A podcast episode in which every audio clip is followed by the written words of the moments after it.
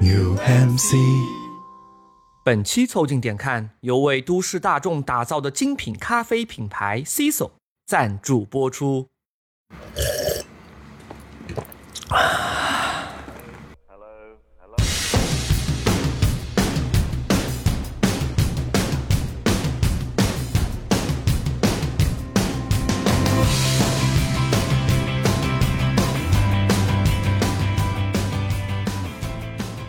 凑近点看，屁事没干。这是宇宙模特公司的三个小兄弟为你带来的一个向往摸鱼、寻找观点的都市生活观察播客。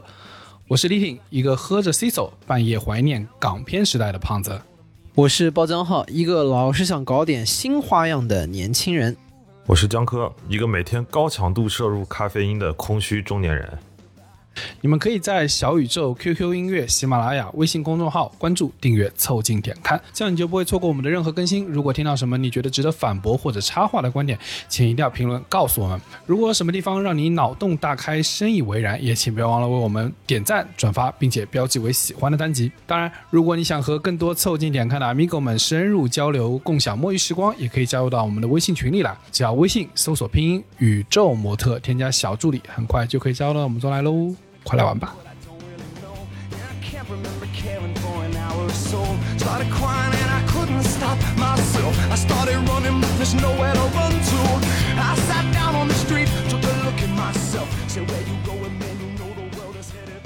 哎，前几天、这个台就没点别的开局模式了。周杰伦发了新专辑，嗯，我发现啊，竟然再次万人空巷，对，盛况空前，就所有网上全在讲这个事儿。我就陷入一种这个时光倒流的错觉，好像小时候周杰伦当红炸子鸡，然后这么多年过去了，炸的还是他，年纪大把了，还是他。这个鸡都已经老了，但还是要炸他。对，How old are you？怎么又是他？你要说这个当红老炸子鸡，前阵子微信视频直播不是连着两个嘛？先是西城男孩的直播，完了又是后街男孩的直播，然后把他们拼一拼。拼一拼，对吧？对后后街还唱了西城的歌嘛？啊，西城也唱了后街的歌嘛？啊，就是把你当年那些学英文的时候的组合啊，全部都给你再来一遍啊。对，然后你就会发现，就是你小时候是这些人牛逼，现在还是这些人牛逼。但最离谱就是，你看那个周杰伦演唱会，那个微信直播上不是也搞吗？那个太离谱。啊，对我当时还在想说，周杰伦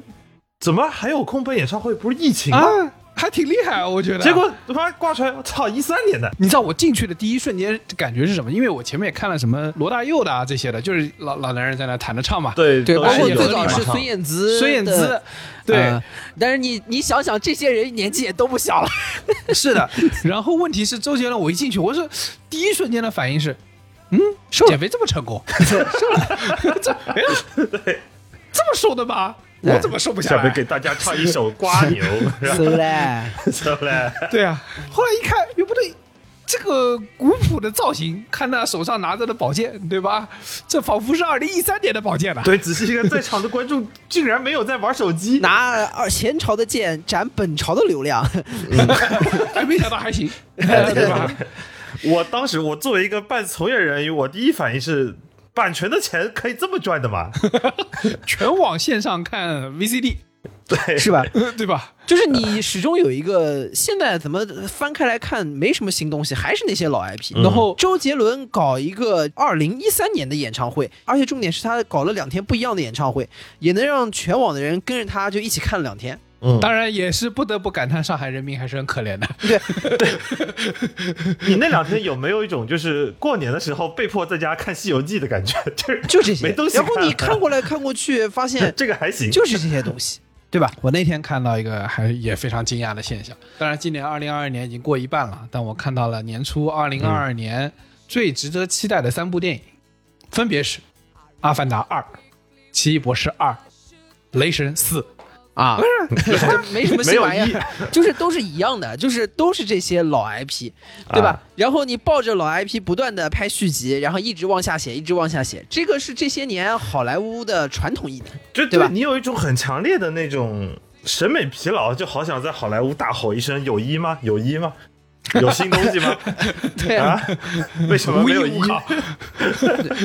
怎么怎么都是二？就算来了个一，你也会发现哦，它又是这个什么漫威宇宙的哎什么衍生系列。分出来你举个例子，比如那个神奇动物那呃个，呃，神奇动物在哪里？那是哈利波特系列的但是神衍生系列奇动物在。哪里也是是三了吧？今年这一部，对，衍生系列都给你搞到了三，对吧？嗯然后漫威但凡出一个新人物，一定是在其他的作品里面出现过的一个配角。单独给他搞了一个，嗯。然后你去看，就是这个统计，我们当时去研究一番，发现全球历史票房排名前十，复联一家占了三个。说明也是有道理。这个玩法已经玩的很通透了。对。对。历史前十占了三位，对的，对，漫威宇宙搞了二十七部电影，啊。票房两百多个亿。啊，然后漫威宇宙的总价值有三百五十三个亿美元。对，你说这个宇宙还是蛮贵的，而且你觉得，就是这个漫威宇宙钱赚的太多了以后啊，它其实带了一个非常不好的风向，就是每家每户好像现在就是都得整一点宇宙的概念。，对，就你光拍一部有点不太够。你看那个小黄人，呃，环球现在也，有很多外传，环球的那个啊外传，环球还有那个历史票房前十里面，最后一名是《速度与激情七》。对，但《速度与激情》都还好，它只是一个怎么讲，就是它是一个 serial，它是一个连续的一个电影的剧集嘛。今年有一个那个巴斯光年的独立 IP 电影，你记得吧？就开始搞那种《玩具总动员》，也开始搞这种宇宙那那传记电影。胡迪呢？呃，胡迪估计也快了。但但那部好像听说，反正也是给拍烂了。但是反正就大家都养成了这种很奇怪的习惯。啊当然我，我不得不说，这个 IP 的这个运作吧，也是要有点水平的。嗯你看华纳那个 DC 好像就没有搞得特别厉害。哎，DC 宇宙突出的是什么？就是 DC 宇宙突出的是，如果我拍不好啊，我就重开。啊，对，可以再拍。对，DC DC 就是重开。我正的拍不好，我就拍不反的，搞一个小丑。对的，哎，然后我就不断的搞排除法，如果都拍不好呢，我就把这些人全换了，哎，换一批人重新再拍。蝙蝠侠都换了多少人华纳史上还有哈利波特，哎，啊？对对对哈利。波特更不要讲。哈利波特也是一个就是经久不衰的，反正这个故事可以一直讲下但去。但我觉得《哈利波特》说实话，比那些还是要更扎实一点，因为他就是厚道。他的对他的人物没有变嘛。就是这个故事呢，他已经写完了，你需要把它给拍出来，他就得拍这么长。哎，对。对他也没那如果他今天写一个什么《赫敏前传》，哇，那就是宇宙开动了。我跟你，出场的时候才多大，他还能再怎么前传哎，但是也差不多，哎，神奇动物也差不多。啊？神奇动物的意思就是人的前传吧，也没什么可说的了。那我们先从皮卡丘开始讲吧。对吧？所以我是觉得搞宇宙这个概念，就突出一个鱼头吃到鱼尾。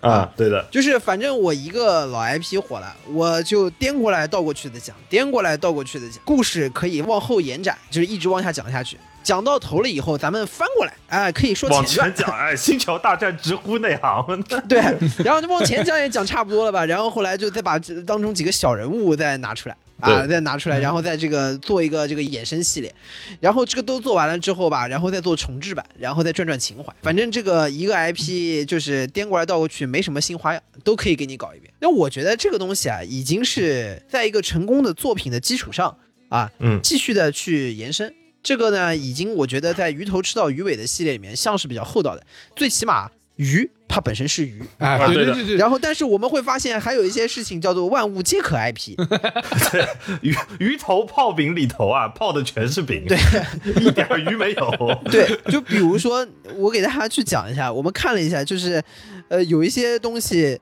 真叫万物皆可 IP，比如说我们现在已经有拍了叫做《睡在我上铺的兄弟》啊，同桌的你，后来的我们。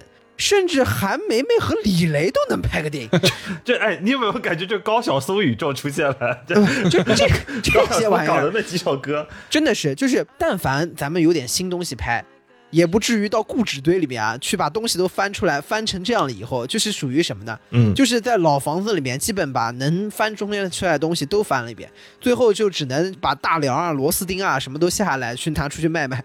我感觉这个里面就是把这个 IP 啊搞到最后，就只能把这犄角旮旯里面全部撬出来来一遍这。让我想起那个上一期的那个评论区，有个人说，三位男主播生活估计也是无聊到了，已经把学生时代的那些屁事儿翻过来倒过去，说到已经快烂掉了，就不得不说这个 包浆号在新加坡的高中宇宙啊，对，已经只能往初中排了。呃，对的，我们马上也出一个凑近点看学生时代宇宙，有什么面包车人啊，教导主任啊，对，教导主任啊，大家不用担心，我们不到万不得已是绝对不会使出包浆号前女友宇宙的。然后你看啊，这个我总觉得我们是不是不知不觉的经历过一个 IP 的爆发期？我举个例子啊，就我们现在在看的漫威，整个已经二十七部电影了，但你们知道这个一切的溯源就是要。归到二零零八年钢铁侠出世的那个时候，就你想那个时候漫威已经快死了，他蜘蛛侠卖给了索尼，就我们最早看的那个蜘蛛侠其实是索尼的，对对吧？然后那个、呃绿巨人呃卖给了环球，然后钢铁侠拍的时候，漫威是孤注一掷的，他是把他的剩下的 IP 抵给了银行，嗯，然后才拿着钱去拍，然后直到 Arrow Man 啪一句把那个漫威宇宙给打开了。嗯。但你想，在那之前是没有这些的，我们好像成长过程中正好经历了这些，然后才有了就我们刚才所提到的这些东西，都会发现是我们小时候的，嗯，就仿佛像我们的播客反反复复的，也只有只有小时候那点事。因。为小时候新东西多，现在进入到了一种就是没有看到新只，是我们感觉好像小时候新东西多，但是世界好像的确也是这么转的，也跟我们小时候没啥见识有关系。但是你现在感觉，对，全世界也没啥见识。但你现在感觉 身边颠来倒去，每就是从刚才我们开头说的，当你发现周杰伦六年不发发了一张新专辑，然后呱唧的一下又把我们现在的这一些当红炸子鸡全部踩在脚底下，以及说之前像孙燕姿。罗大佑在线上直播的时候的那种碾压式的朋友圈的转发，你会感觉还好像还真的就还是那些东西。对，就是所以这集咱们来讨论一个，就是我们的迷思。嗯这个迷思叫什么呢？叫做什么时候开始啊，在内容里面，在输赢里面，我们好像突然发现没什么新玩意儿了，嗯，颠过来倒过去就是这些 IP。线上直播万人空巷还是周杰伦和孙燕姿，这个到底是陷入了怎样的一种循环？而且我前两天我们在聊这个题的时候，我还去查了一下过去北美票房排行榜，就过去几十年国北美票房每年前十的排行榜。嗯，其实啊，我发现一个很有趣的点，以前北美票房的排行榜啊，它每年的第一名其实都是一个。怎么讲？很具备传世经典的一个新的故事。比如说，八二年的北美票房排行第一是 E.T.，嗯 E.T. 外星人，嗯嗯八八年是雨人，九三年侏罗纪公园。从什么时候开始不对劲呢？有一个非常明显的分水岭，就是零一年的时候，北美票房排行榜的第一名是《哈利波特与魔法石》，嗯，就是《哈利波特》第一部，第一个宇宙开了，第二名是《指环王一》，哎呦，这个宇宙也开了。然后二零零二年的第一名是蜘蛛侠，哦，第二名是《指环王二》。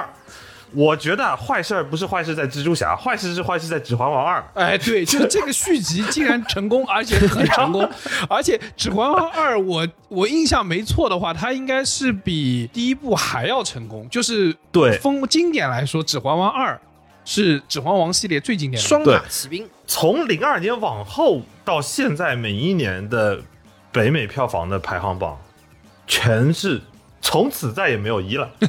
对的，我是觉得啊，就是你像《指环王二》，它好歹还是属于我们刚刚说那种良心的，就是就是它原来已经有一个故事这，个故事啊，已经写的很长了，但是你一口气给人家拍八个小时电影啊，确实撑不住，对吧？身体有点吃不消。得分开来拍。哎，哈利波特一好像就有三个多半小时，我记得。对，呃，那一觉我睡得挺香的。然后你像有一些就真的是到后面为了能够接着拍下去，只能在后面慢慢的去写后面的续集。嗯，嗯，刚刚江科讲的这个时间线的分界点啊，是最后我们在发现一群静心下来创造的新 IP，在那个之后。至少是在我说中国电影市场吧，嗯我们大量的专业资本进场，嗯然后从此之后开始那个是大片时代的开始嘛。进入了这个大片时代，也就是说走上了一条复制成功的时代吧，我可以这么说。对，我觉得更多的是复制，因为最早的大片时代应该是从泰坦尼克号。英雄啊，国内电影的大片时代是英雄，从中国来说，就是我觉得是泰坦尼克号，它塑造了一个大片的成功的方法论。嗯，然后这个方法论被中国所学去了，就是张艺谋做第一部大片开始，嗯做英雄开始，云集明星搞特效。对，这个当时是最大片的方法论。那我们承接往下，就感觉非常明显的是，当某某某二出现的时候，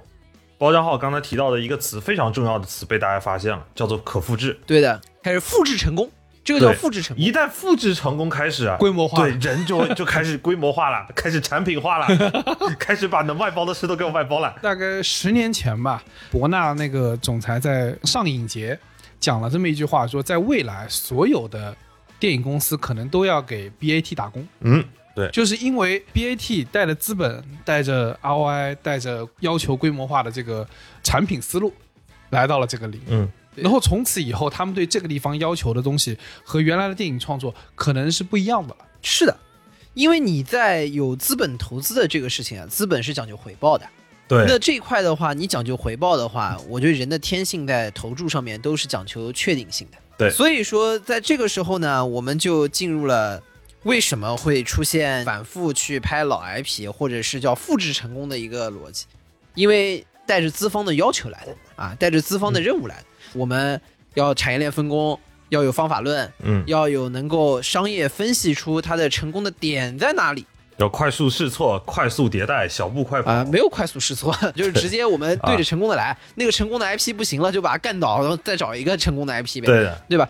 然后所以说，就是它整个变成了一个电影的工业化的这个时代。你怎么说？好像是资本的加持做大做强了一个行业，但是呢，好像也把一个行业干无聊了。嗯，我觉得是不是有可能我们说这个现象出现的第一个原因？因为我觉得在找确定性这个问题上，它有个很重要的方法，就是找头部。对嗯就是我下面的我不知道能不能成啊，我下面的不知道。然后呢，但我最好的那几个他已经成了，那我肯定知道的，对呀、对不对？很简单，就是当我们在有一个明星的创业公司出来之后，他很容易集中所有人的目光，大家都想投他，嗯，对不对？就那一样的呀。当我在去年的票房榜当中跑出来了一个明星，那这个明星，那我后面就一直就会追着他跑，哪怕他有点溢价，他有点贵。这也是为什么我们当一个成功的 IP 出现了之后，他拍二拍三的时候，大家都愿意大量的砸钱，嗯而且还有大量的明星愿意去去加入。那反而在这个时候呢，大家都在拥挤的去抢那个头部最确定性的时候呢，就会导致什么呢？这个赛道越来越集中，越来越集中。对，原来比如说有十个故事，后来发现跑成功了一个故事之后，连排名第二的故事大家都不愿意去干了。哎，对，我我甚至觉得找流量明星这件事情，它也是资本追逐确定性的一个方法。是的，我甚至连这个剧本本身的艺术价值都没关系了，因为艺术价值它是不确定的，可是商业价值是确定的。对，所以说大家都愿意去找那些有确定性的头部的项目。我举个例子，前段时间我发现一个很有趣的事情，武侠的头部啊，大家应该都知道都是金庸，嗯，这个无可厚非。但凡能想到，就后面还能带个古龙，这个小李飞刀一瞬间把你变成小太监 什么东西啊？小时候的顺口溜又出来了，飞刀又见飞刀啊，就就古龙这总体来说是一个颈部吧，啊、对的，肩部，对不对？颈部颈部创作者，曾几何时，香港是有武侠四大家的，对吧？啊对啊对啊金庸、古龙、梁羽生、温瑞安，这后面两个现在感觉已经不太会被会被听到了。温瑞安是不是四大名捕？对，四大名捕，大家就是那个铁手无情追命，就是那个温瑞安。啊。嗯。然后前段时间发生了很有趣的事情，在有这么多的金庸的作品之后，哎，我有一天突然看到一个很亮眼的一个新的剧出来，温瑞安的《说英雄谁是英雄》啊，被拍成电视剧了。嗯有哎，我觉得是一股清流，对吧？在这么集中的这个头部当中，终于看到了一部新的。但是我跟你说啊，就是现在这个 IP 的接受程度已经头部集中化到什么程度呢？就大家已经不记得有文瑞安这么个人，也不记得有《说英雄谁不是英雄》这部小说。这个电视剧呢，它是现在的呢一个当红女星杨超越主演的。嗯，超越妹妹呢，这个流量当然是很惊人啦。然后就有很多的她的粉丝就去豆瓣上面去给她评论，给她去打分。嗯嗯，然后呢，我就把点开之后呢，我突然在这个评论当中看到了有一条，他说。啊，超越妹妹演的真棒，然后呢，这个剧本写的挺好的，武侠味啊非常浓。什么废话吗？这不废话吗？这个海南鸡饭鸡味很重，异曲同工之妙。温瑞安看到这一句，估计能气死我，知道吗？然后，那这个其实它说明一个很重要的现象，就是什么呢？就确实，就是现在在整个的 IP 的孵化、内容的创作当中啊，你一定要是头部的头部，才会能有流量的关注到你。对，像头部的尖端在疯狂的集中，嗯它不仅要头部，而且要尖尖部。他就要尖到那个头的发际美人尖的位置才行，你知道吗？对 光是头部还不行我以为是天池穴，啊。对，对，嗯，所以说你会发现啊，这种 IP 啊，它会越来越集中。也就是说，我们越来越看到老东西在重复被拍，但是新东西没有什么。简单来说，你就像我刚刚讲的，嗯，你到后面发现啊，已经不是金庸、古龙，古龙已经拍的人不多了，就连金庸的作品里面也就拍那几部，《射雕》三部曲，《天龙八部》反复颠过来倒过去拍，我没看谁去拍个连城诀的，对吧？啊 还有碧血剑对碧血剑啊！你现在拍个《碧血剑》，应该大家也夸你武侠味很重的。对，说这个剧本写的真不错，武侠味很重。这个就好像偶像剧的头部就是《流星花园》，啊，对，《流星花园》也翻了翻了三遍吧？，对，翻了三遍。前阵子对吧泰国版刚出了一遍嘛。呃，那那不止三遍。如果这么说，是不止三遍的，那最少拍了八遍。中国范围内拍了三遍啊，对对对对对对对对。我们还忘了这个东南亚市场啊，东南亚市场 也是一个很出名的那种 回收老 IP 站的地方。然后我跟你说，就是你甚至在偶像剧里，当年偶像剧鼎盛的时代，那些片子很多都不错，嗯，但是呢，也被忽略了，因为资本说我要拍个偶像剧，然后这个时候你旁边找个人，你马上就说了《流星花园》，剩下第二个都不被提起。对不对，谁还记得薰衣草呢？草味很重啊。还有什么 MVP 情人啊张韶涵的转角遇到到爱嘛。对吧？恋爱 Pasta，恋爱 Pasta 最近火了一。不好意思，我说到这我都非常挠头，毕竟我是一个连《流星花园》F 四哪四个人的名字都报不全的人，你这个实在是太难为我了。那只能让道明寺教你做人了。对的，其他的我只记得那一句：要打你去练武士打。然后那个在魔幻剧里面，哎，我觉得这个头部啊，就是《西游记》。啊，对，《西游记》，我跟你说，《西游记》真的是牛逼。我一直觉得西游是是应该，如果中国国内啊要拿一个历史典故去写作那种宇宙化 IP 的话，就是西游。因为我跟你说，《西游》这个 IP 啊，太厉害了。嗯你们仔细想想看，首先这是个魔幻剧，你们都是个妖怪，神话是不是神话剧？神话剧，神话剧，神话剧，建国以后不许成精按。照现在流行，不就叫魔幻了吗？啊 对吧？然后呢，它里面还有很多现实的讽刺。对，而且它里头的每一个妖怪，九九八十一难，每一难的妖怪的人物刻画都是很鲜明的。对啊，女儿国，嗯你甚至能拍成色情片。唯一的问题就在于说，吴承恩没展开写。你稍微档次高一点，就女儿国可以可以拍成情色片，有不什么区别？Sorry children，我只能说 Sorry children。情色片是什么？丁杜巴斯。不知不觉诱惑你，不好意思，我可能就是涉猎比较广泛，不只聚集于一些头部的 IP 啊。这个我们以后另开节目另外讨论啊。这这是什么？然后你想，他这个呢，还有就是那种像现在漫画，其实我一直觉得很多的漫画和故事情节，哪怕最近比如说那个《梦华录》里面，嗯，你知道，同样他只是把一个故事的模子变成了一个古代女性题材的这么一个剧，它也是主角刘亦菲就一路上嗯就召集了自己的伙伴，然后遇到各种问题。这个框架，这个模式啊，我甚至认为就是《西游记》开的，对啊你知，道吗？你不能因为一个戏剧的模式和结构就认为它是同一个 IP，因为你说实话，哈姆雷特、麦克白，嗯你按莎翁剧的风格来说，它衍生出了太多的剧。那还有《狮子王》呢，对吧？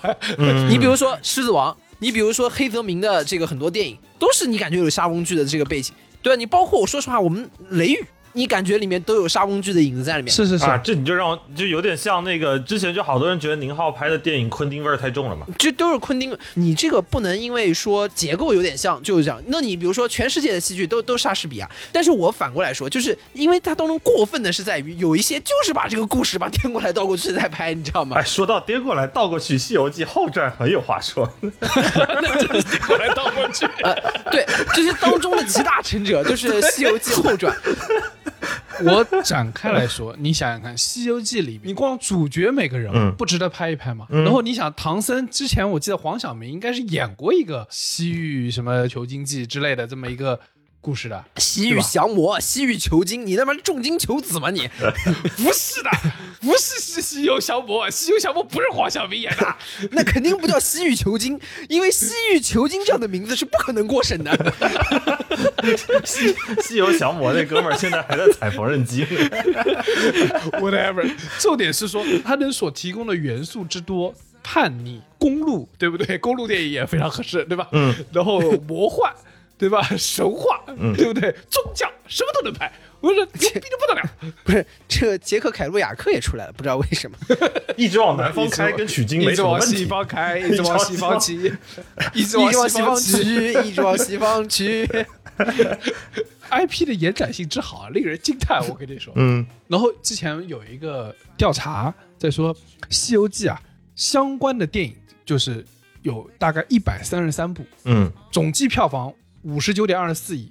这不是一家公司运营的，如果运营，我觉得五百九十亿完全做到。嗯，吴承恩，中国的 Stanley，我刚才就说嘛，吴承恩跟 Stanley 最大的区别就是吴承恩生早了嘛，他没往下画嘛，他要到时候给你真的往下画画。你要真的往下画画，比如唐僧取到经了，然后如来佛祖跟他说，现在只是第一个平行宇宙啊，你大概还有 三千多个平行宇宙经要去拿，唐僧就破防了。然后就开始放《唐僧前传》，什么金蝉子啊，什么之类的，哎，也可以拍拍。我跟你呃，说，对的，对的，没问题的。那这葫芦娃也可以一个娃一个传嘛，有道理。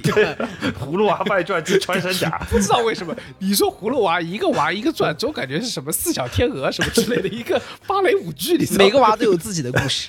每个娃自己在那转我还真看过《葫芦娃后传》呃，第二部你们看过吗？啊，就是七个葫芦娃被抓了以后，那个炼丹列出来了一个那种超级赛亚人你。看又是这就是葫芦娃，这并不是二，这是葫芦娃的结局啊，。是吗？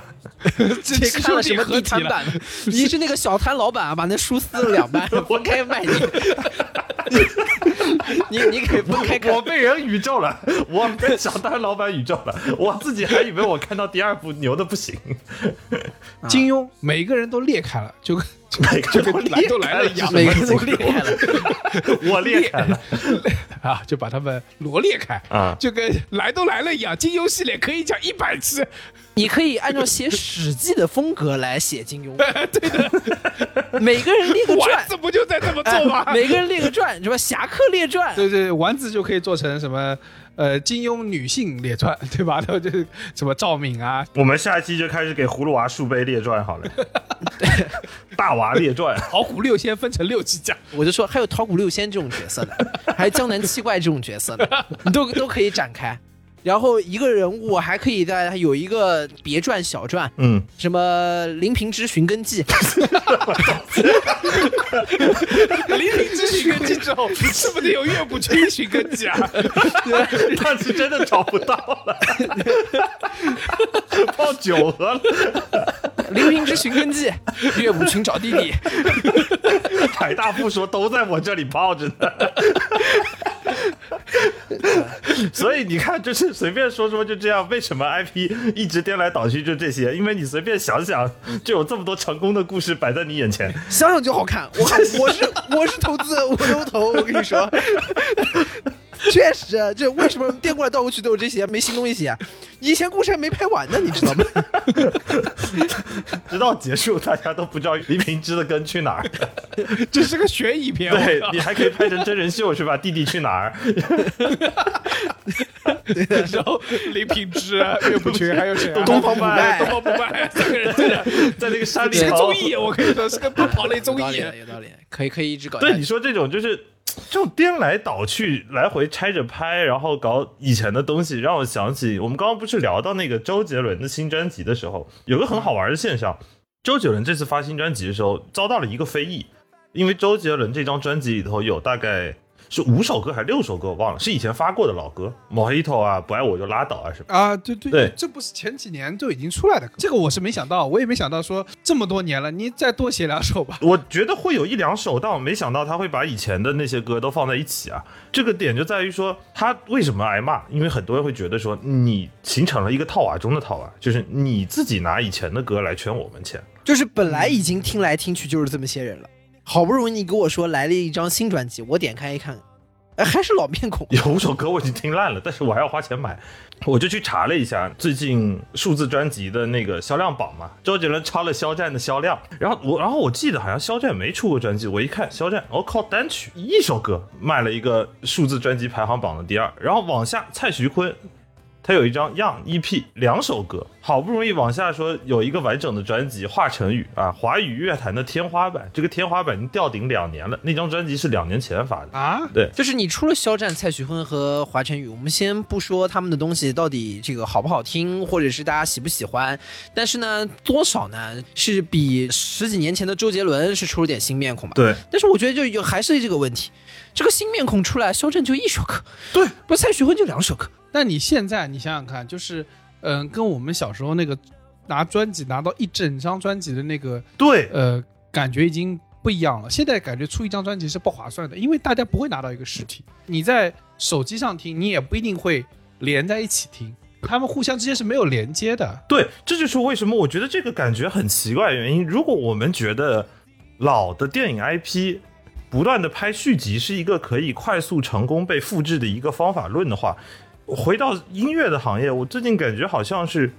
一首一首歌卖，好像会比以前发专辑给到听众一个完整的音乐体验的这种更赚钱，能更快的复制成功。嗯，嗯，现在是有这个可能。专辑的概念的淡化，其实也在展现我们现在听歌方式的不同。嗯，甚至你从就是短视频的一个逻辑里面，你可以感受到一件事情，就是其实有时候你只是听到了，比如说一些旋律，你觉得这个旋律很好听，后来发现这个旋律其实是周杰伦的，嗯，大家没有兴趣再去制造一一段旋律，他把周杰伦一首成名的歌里面嗯。不成名的那个旋律拿出来，哎，这不降本增效吗？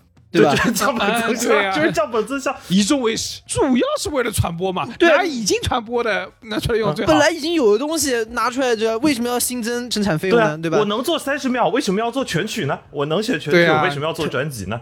长远来说，你还能形成 ESG 呢，你这个也是环保项目啊。对的节。能减排嘛，对不对？我写首歌，首先可能开空调我在吧，录音室，我得抽多少包 有烟？像江科这种，然后就为了写这个得熬夜，对吧？然后熬夜就得吃夜宵，吃夜宵，然后又打嗝又放屁的，温室气体就出来了。江科是牛啊！大排量专辑，排量太大。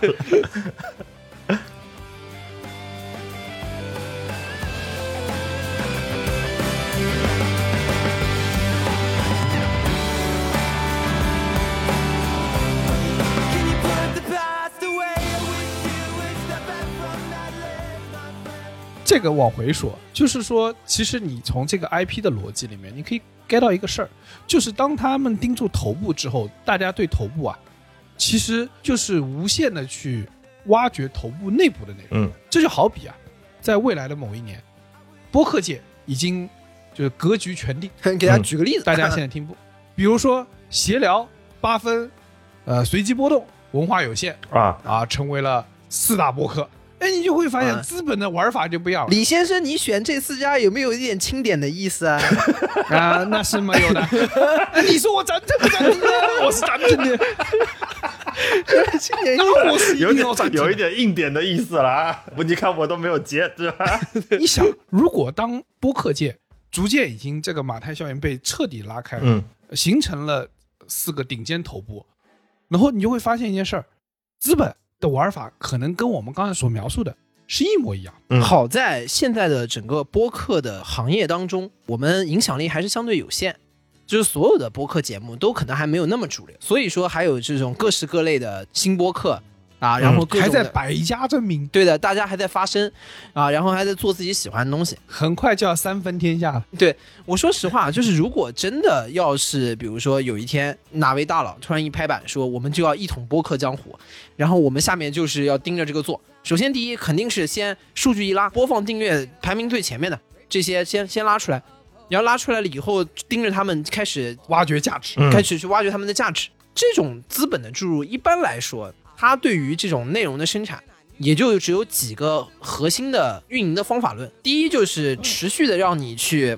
不停的出衍生剧，然后出续集，对吧？你有了闲聊一就要闲聊二、闲聊三、闲聊四，有有小小协聊小闲聊、大协聊大协聊，对？有点闲聊，歪聊，有点闲聊再来一遍。有八分就要有九分，有十分，有十一分。十分满分，及格。接个广告是卖满分，对吧？然后对？就之类的商业化，对？那我们就做个节目叫及格，然后你随机波动完了以后，就得就得随机不波动，不随机波动不，随机波动，布朗运动。对，布朗运动，呃随机波动，布朗运动，文化有限就有文化无限。这个逻辑就是，我不是说他这个取名字取很多山寨名字，像什么雪碧、雪霸之类的，雷碧，雷碧，不是说这个概念，就是说我们说这个一旦资本进入之后啊，我们可能每天在线上能够听到的东西，就我我懂你意思，就是大家就强制所有人必须要坐在舞台上，三个凳子拿着麦。对，就就是因为很简单，只有这些可能能拿到钱，嗯然后他们拿到钱了之后，就是比如说用各种大卡司精良制作，而且重点是现在我们可能还看到的是有很多很好的平台在给我们推各种有有意思、不一样、有个性的内容。那如果你说这个被统治了之后，就全是信息流，全部是给你塞满了，对，谁谁投钱是谁，对吧？嗯不是说其他节目不好，我说实话，如果你纯从这个比如说投资的角度上来看的话，投资我们上这个投决会，上投决会了以后，那 OK，我们到底要投哪几个项目？那我说实话，目前看起来，你作为上会的那个人，那你要看你上哪些会的通过的概率高。嗯我大概率想想，大概应该是上这些节目过会的可能性最大。嗯对吧？然后你在这个评审委员会里面当中，比如说合规的，然后有业务的，有风控的，这大家一看这些东西出来，各种数据都领先在前面，没什么争议性。我这个点过去，这个流程过得轻松愉快，那我当然给他过。嗯这个不管是资本角度还是为资本打工的人角度来说，都会投这些节目。所以我觉得不是节目的问题，还是一个资本视角的可复制性和成功概率的问题。可能播客行业没有那么明显，但是你到了视频行业非常明显。营销号的出现，就是因为你有大量的可复制的这种对的，成功案例摆在前面。我照着这么拍，我至少能保证不会亏吧？我能小赚一点。对，那我只要规模化、产品化了，我就能够把这个收益的盘子不断的拉大。是，你看说到规模化，你就跟我们前面说的一样，你这不得整个宇宙吗，对啊啊，，对啊，对吧？嗯协聊肯定得出宇宙，对吧？啊天生他们那么多喜剧演员，他具备这个特质，当地人不是已经有好多博客了吗？天生他那么多脱口秀演员，啊对吧？他那么多脱口秀演员，每人啪啪啪啪啪来一个宇宇宙也就出来了，对，对吧？全宇宙都是单立人的演员的声音，听起来有点嘈杂。对。再往下就是就是你你以为，比如说，当我们的作为内容制作的投资的一方，就不知道这个事情会枯竭吗？但重点是他知道，在一个 IP 枯竭的时候，我至少通过这个依葫芦画瓢，我要去复刻新的东西，但复刻的新的东西，这个是要保险的。对，所以说我在这个时候就要去复制那些头部的方法论。嗯，之前我看这几个节目是怎么成功的啊？有说脱口秀的，有这个光头老头儿专门评论时事的，对吧？哎呦我操，太暴力了！这这有有一点点头发，有一点点头发，不完全是光头。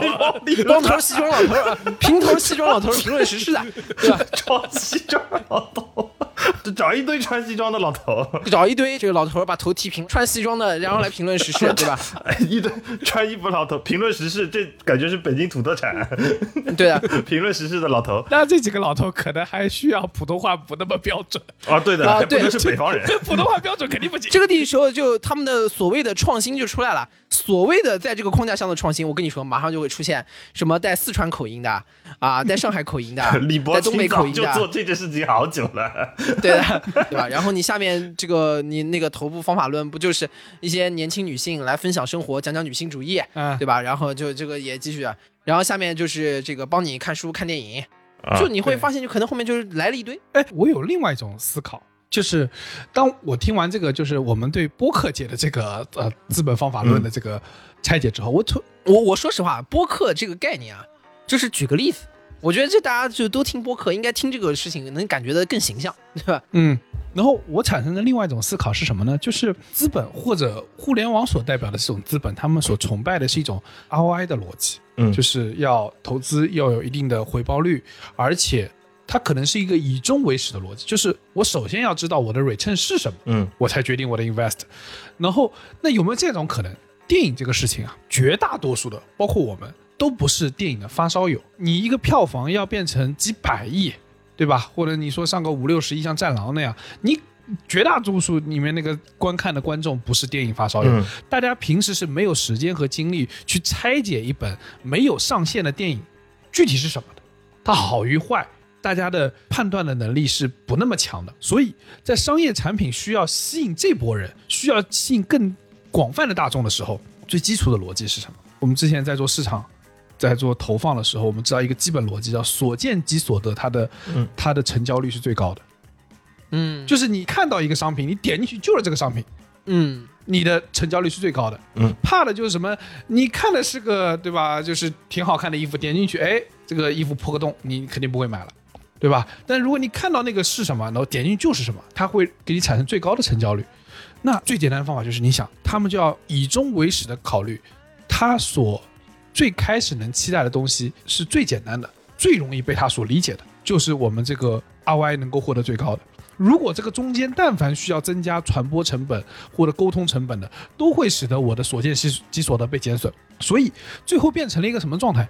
就是海报上，电影的海报上，我能写上什么，我能画上什么，我能放上什么东西，将会决定我这个电影应该怎么生产。嗯，因为没有人会先看那本电影，对，而且更多的人是先看到那个海报，最多看到那个预告片。那你预告片不得噼里啪啦全部给上？对，而且顺着你这个思路往下说，就为什么 IP 化的优势就在这里，就是在于说，就这人脸一出来就直了。我甚至我只要那个 logo，就是如果我把 Avengers 那个那个 logo 打上去啊，明年的 OKR 就都搞定了。对对对对对对，不需要再去教育观众说什么啊，反正复仇复仇者联盟是谁，这里头都有谁，怎么怎么就美国队长了？美国队长又是谁？为什么中国没有队长？不需要，有一半的有一半的意识在你这边，因为你已经看过之前的电影了，我有一半的教育成本就省掉了。对我我需要跟你推荐一个从来没出现过的联盟，里面有不一样的超级英雄，讲起来多费劲儿。对，我不如把一个你已经知道的、深刻的、理解的、已经非常熟悉的人物再放到你面前，你说哦，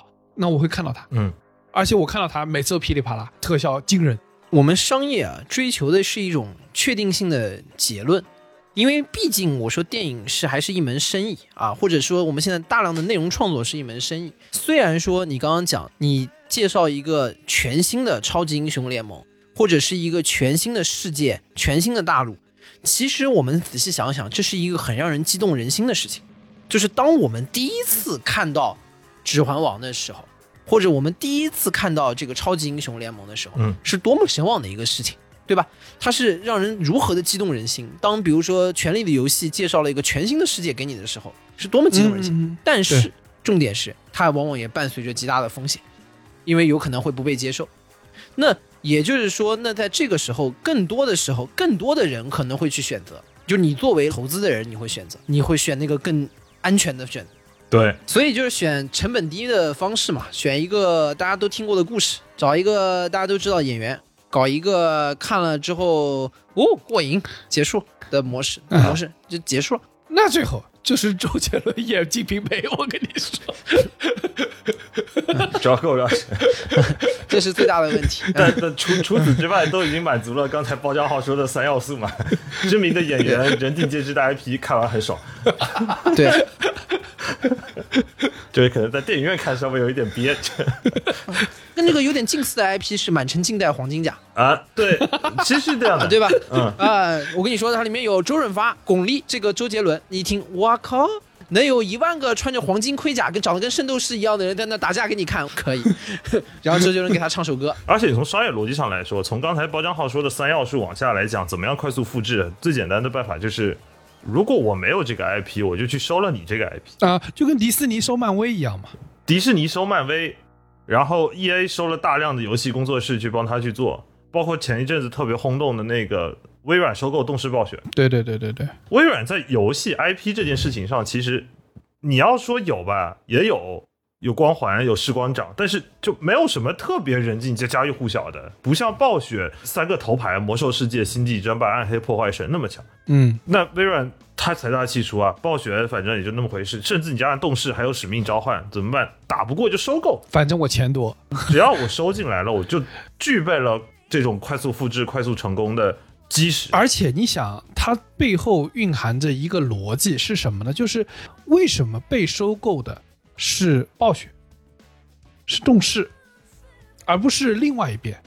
其实一个很大的，甚至当年动视收购暴雪，对吧？嗯，就是它一个很大的原因是什么？是因为那个需要创造 IP 的，它的 ROI 很难高，对他赢不了，在这场游戏里面赢不它了。赢不了。对，呃我稍微延伸点，你觉得是不是我们进入到了一个就是追求创造力的一方成为了弱势的时代？我觉得倒也不是，就是它之所以能被收购，说明它有价值，那肯定的，这是一个对它价值的肯定。但是呢，它又不是去收购别人的那一方。虽然收购呢，往往是比如说，呃，专业能力就是创造力和资本相互结合的一个过程，毕竟是一方收了。另一方，所以我是觉得是什么呢？他首先第一代他具备能力的同时，但他不具备快速扩张的速度。对在商业上面来说，他并没有一个比如说快速扩张的能力。对，所以说他是成功的，他是有身价的，但是他的这个身价是别人拿钞票给他把它买过来的，而不是说他快速的形成了自己的商业模式，嗯而去收购别人，把别人这个收过来。所以你后面就发现，它会有一个很有趣的现象，就是当一个大的机构收了一个有创造力的这个公司之后，他要的你做的事情不是说你给我创造新的东西，而是把你原来那一套给我玩到底。玩透。对，E A 为什么叫工作室粉碎机？就是 E A 发现了一个好的游戏，然后你这工作室很好，我把你买过来，你立马给我初二、初三、初四、初五、初六，嗯，直到出到大家不想玩为止。我要的不是说你按照我原来那套东西再给我创造一个全新的一个世界，不是的，你给我出到底，因为这是最为稳妥能兑现你商业价值的形式。我只要后面兑现的部分，我不要前面研发的部分。嗯嗯嗯为什么叫粉碎机？就是兑现完了之后，我就把你砍掉。嗯，或者让你去做其他的事情，对吧？因为你的价值就被榨干了。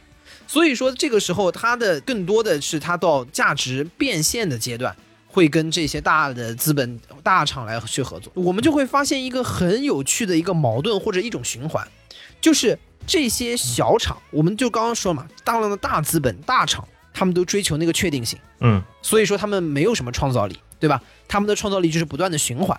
小厂总有吧，小制作、小工作室总有情怀吧，嗯，他们总能创造出新东西吧？事实也是，他们是做出了很多有好的新的东西，是但最终他们的归宿点是被大厂收掉。被大厂收掉的结果就是，当一个有创造力的团队，他的努力的终点是进入一个没有创造力的体系，嗯嗯，然后在这个里面被榨干它的价值。所以这是一个目前为什么我们就始终看那些 IP 颠过来倒过去的一个很核心的原因。嗯，当然，我觉得在这儿我们还要再说另外一点，嗯，是不是有这样一种可能性，是说 IP 还在有推陈出新的不断的出来，只是我们就是可能到了这个年纪，我们不再像以前那么关心了。对，就是我们不再具备周杰伦给你一张专辑，你能把歌词从头到尾给背出来，嗯，把里面的编曲是林迈可，写词是谁，写 rap 是谁配的，就到这个程度，好像可能也不再具备了。就是我们对这些事物的触感也变钝了，我们不敏感了。对，我觉得有这种感觉，尤其是我前阵子看体育新闻，他们说那个莱万多夫斯基转会到巴萨了。然后我们之前在讨论的时候，大家都在讨论说，呃当世的球员的传奇有谁？梅西、C 罗，再往下是谁？嗯，想不出来了，我也想不出来下一代的传奇会有谁。甚至莱万在我心中一直是一个小将，因为我对莱万的记忆一直停留在一零年、一一年那个夏天，我在房间里头玩足球经理，然后在足球经理发现了莱万是一个嗯十八岁的小将，然后可能随便培养培养可以进四五十个球，但是莱万已经三十四岁，我我在想说，是不是那个年代你可以花一个暑假对，这就是玩。足球经理？但可能现在的小朋友他也有他的暑假，对对吧只是我们跟他们频率对不上了。他有他的暑假去玩玩另外一个非法，玩另外一个足球经历。对他可能就会觉得，对于可能小我们十岁、二十岁的人来讲，可能姆巴佩是他们这一代的传奇。也许呢，也许有可能。我们现在很多批评，比如说说 NBA 没有以前好看了，一方面是说很多规则的修改，我觉得这个大家觉得呃影响了他过去的一些观赏性，对吧？过于保护进攻了。但是大家有没有想过，因为在当年姚明刚登陆 NBA 的时候，零三、零零四、零五年那个时候，那个时候你但凡有一点点的时间，你都在整个的篮球先锋报上面看各种关于火箭队转会的传言新闻。然后那个时候刚有虎扑叫 Hope China 的时候，你每天在上面去搜索各种有潜在可能性交易来火箭队的那个球员，所以那个时候你会觉得 NBA 是这么有意思的一个事情，对吧？但是你？现在肯定没有时间天天在那儿翻对。看比赛，就你没有时间再去做这个事情，就是你好像就变得迟钝了，因为原来的时候你不用是球星啊，那整个队伍从头到尾都你都能背找出来。对对，十五个大名的，你连那开饮水机的那哥们儿是谁，你都记得什么苏拉作为他当时一个 鲍勃苏拉，鲍勃苏拉。三分球还行的，哥们儿三分球 还行。就连这样的人，你当时对他都如数家珍，你知道吗？所以这个迟钝的感觉是，包括我们刚才一直在聊孙燕姿也好，罗大佑也好，周杰伦也好，每一代人的音乐审美会停留在一个阶段。我我之前看到一个说法是说，每一个人的音乐审美在三十岁之后基本就定型了，三十岁之后他基本上是不太会吸收新的音乐，嗯，他会一直听他喜欢的音乐风格，记得他以前的乐手，但他肯定不会记得他三十岁之后印象特别深的一个乐手。我们的音乐审美停留在了九十年代、二零年代。还有一个很典型的例子是扣篮大赛。当我们每一次去看到每一年的什么扣篮集锦、扣篮大赛的时候，弹幕上一直在飘的都是文斯卡特。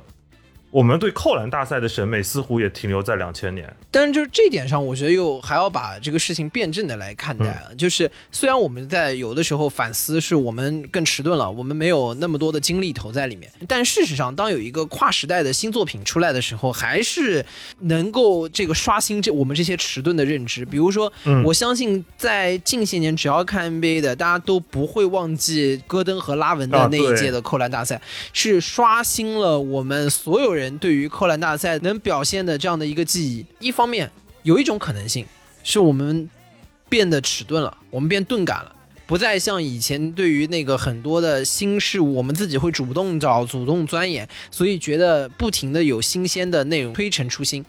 那另外一方面，其实也有可能，就是在我们变迟钝的同时呢，那个能触动我们的东西呢，也开始越变越少。嗯这两个方向都有这种可能性。但我认为这种触动啊，它甚至还有一种特殊的状况，就是我们总在缅怀，哪怕是扣篮大赛，我们会说那有经典的一代音乐，我们会有说华语音乐的群星时代。但是我在想说，这种所谓的经典，是不是和经典的那种时空背景是有密切相关的？嗯，就比如说，你像科幻电影当年的 E.T. 八二对吧年？E.T. Go Home，对吧？，You Go Home，呃，对的，这个感觉就是当时看肯定是很震撼的，但是我说实话，你现在看，你肯定不会像当时那么震撼了。是的，我认为现在小孩你在看 E.T.，你会觉得这可能感情是真的，但是那个那个 E.T. 那个模型可能会让你出戏。嗯，嗯，就像现在的小朋友出戏。现在小朋友看的那个，你想以《阿凡达》的标准来要求 E.T.，同样是卡梅隆，这做不到。这《阿凡达》完全是你看不出任何，它这个虚空的世界是完全真实状态。那 E.T.，你说实话，多多少少还是能看出去，这玩意儿应该是人捏的，对不对？那绳儿我看见了，它后面那根绳儿。呃，当然，很多人在怀念，比如说港片的时代。有些人在感叹说，古天乐是港片最后的遮羞布，问说那些经典的港片怎么回不来了？嗯其实不得不说，我们有时候是是在怀念那个时代的，是那个双周一成，啊，对吧？周润润发、周星驰、驰、成龙，然后顶起了港片的三三个柱石吧，就是他的喜剧、英雄片和武侠片，形成了整个香港的那个状态。但我我有时候在想说，我们可能是带着当年那个审美去看对周星驰，我们依旧会开心。只是说，如果你是个没有接触过以前的，没有以前那个笑的那个因素积累在你的内心里，你是不是还会看得开心？那这个感觉很明显。我前阵子重新看了周星驰的那部《千王之王两千》，我就觉得没那么好笑。不，我觉得还是挺好笑的。但是功夫是真的很牛逼。对你这个点，就是说我们在以前啊，大陆的电影还在一个非常非商业的那个时代的时候，当你看到一个充满喜剧的、彻底的打斗的那个片子，然后非常底层的英雄片的那个气质、枪战片画面出来的时候，你会觉得极为爽快，嗯，你极爽。你没见过呀，哎呀，对吧？拿枪突突突突突突突，对吧？你这还你的那个小心脏不也跟他突突突突突？我操，对不对？我操，有枪，我操！你想对那个年代，北京的大院的孩子们骑着自行车去跑进那个录像店，搞一个不知道正版还是盗版的香港碟，那你平时就拿那个木枪在那马路上拿个骑自行车在那嘟嘟嘟嘟嘟，那里面真的是枪哇！这个小马哥两把枪嘟嘟嘟嘟嘟嘟嘟，哎，嘟嘟嘟的时候旁边还有鸽子飞，还有 BGM，嘟嘟噔噔，是吧？哎，鸽子不知道哪里来的。所以就感觉是你是一个从小喝着稀饭、吃的蔬菜长大的小朋友，突然给你放进肯德基了，啊，我哇操，那那对啊起飞上天了起飞，就是跨时代的好吃，那真的是跨时代的好吃啊！我靠，这个鸡为什么是脆的？然后你你现在再长大，你吃过好东西了，你你进过好餐馆了，再让你吃肯德基的时候，它就是一顿快餐了。但是你要记得，当年是有人在肯德基办喜酒的。对的，那 我我第一家肯德基在北京开张，还有第一家麦当劳在福州开幕的时候，是有人在里头办喜酒。那肯定是洋气啊，对啊，他就是当时的时空背景。哇但是我说实话，就是当大家在不断的去重复一个 IP 的时候，就是我们觉得这个东西再确定啊，然后我们觉得再反复说它都会有受众的时候，也不要忘记它有时代的局限性。对的，就是你像这些，比如说我们举例这种港片，其实你要对标了一下，你不能因为肯德基的吮指原味鸡好吃，你就在现在还去肯德基办婚礼，对吧？它就有一点 too much，那有点行为艺术，有点 行为艺术虽然。还蛮酷的，但是它不符合不符合常理，你知道吧？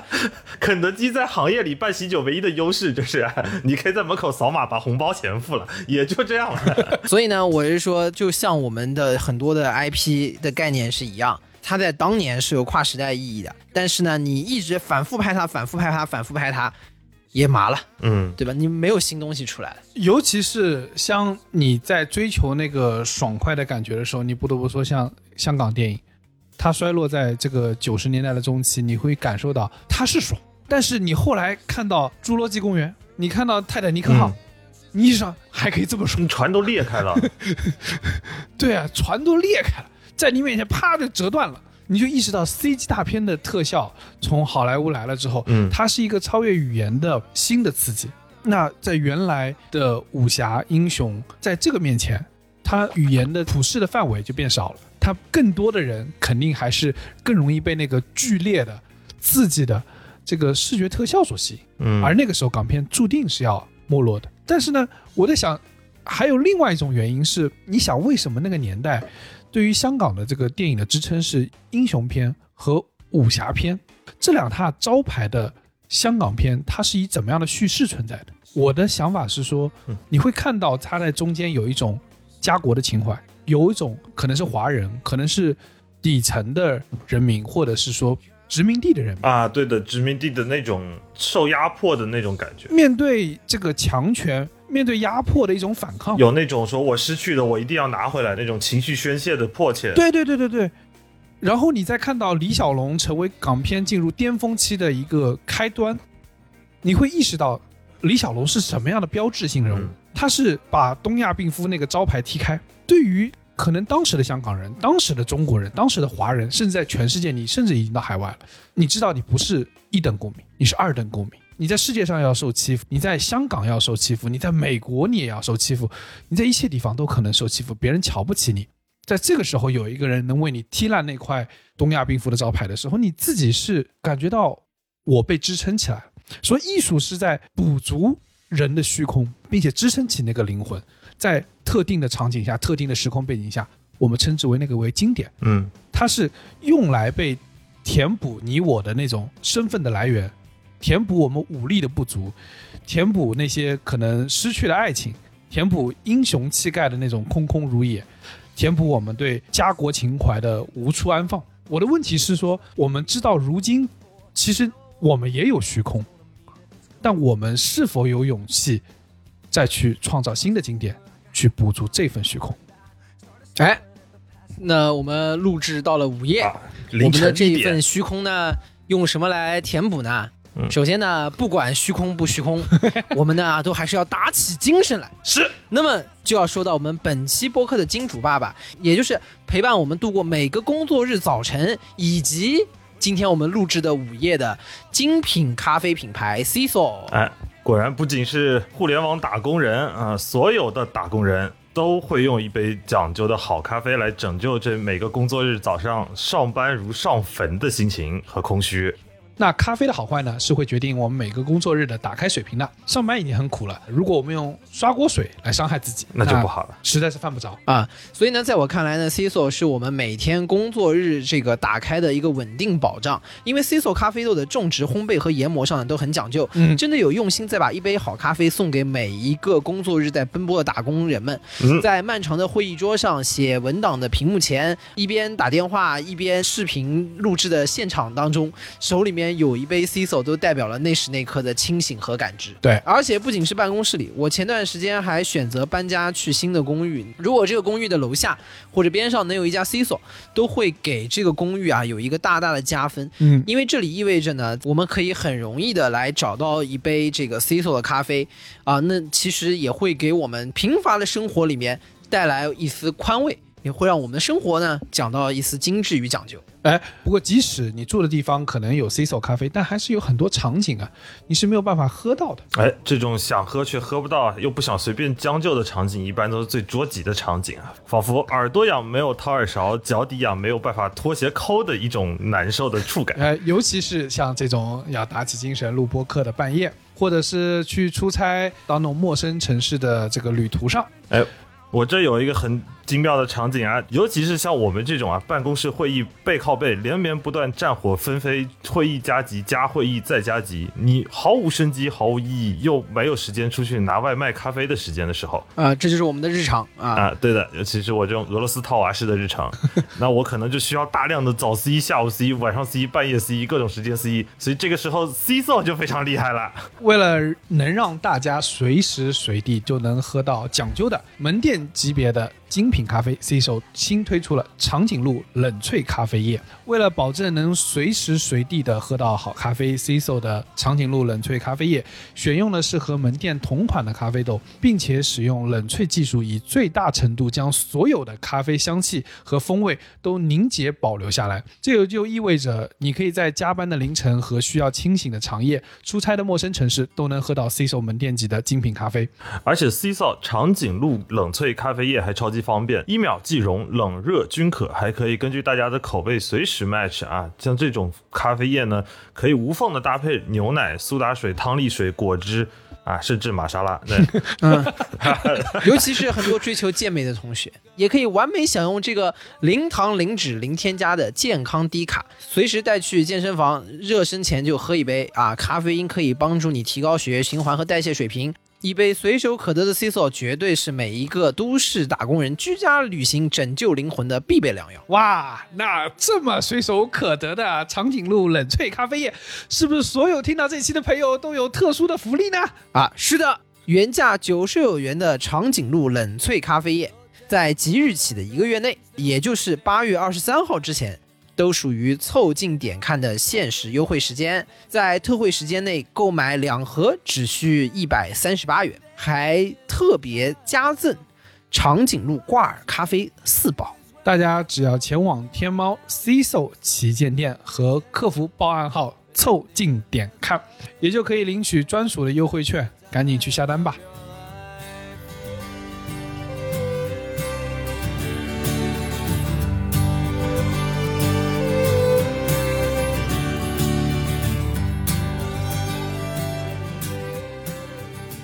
以上就是本期凑近点看的全部内容，感谢收听。更多需要你凑近点看内容，你可以在微博搜索“宇宙模特公司 UMC”，宇宙模特公司 UMC，微信搜索“凑近点看”，关注我们的公众号，点击菜单栏里的购买周边，还可以进入到我们的小店里进行购买。最近有优惠券，大家快来买哦！另外，除了小宇宙，你在 QQ 音乐、网易云音乐、汽水、Apple Podcast、Spotify、喜马拉雅搜索“凑近点看”也都可以找到我们。欢迎你给我们留言投稿，当然我们也不一定采用。以上。It's something unpredictable, but in the end is right. I hope you had the time of your life.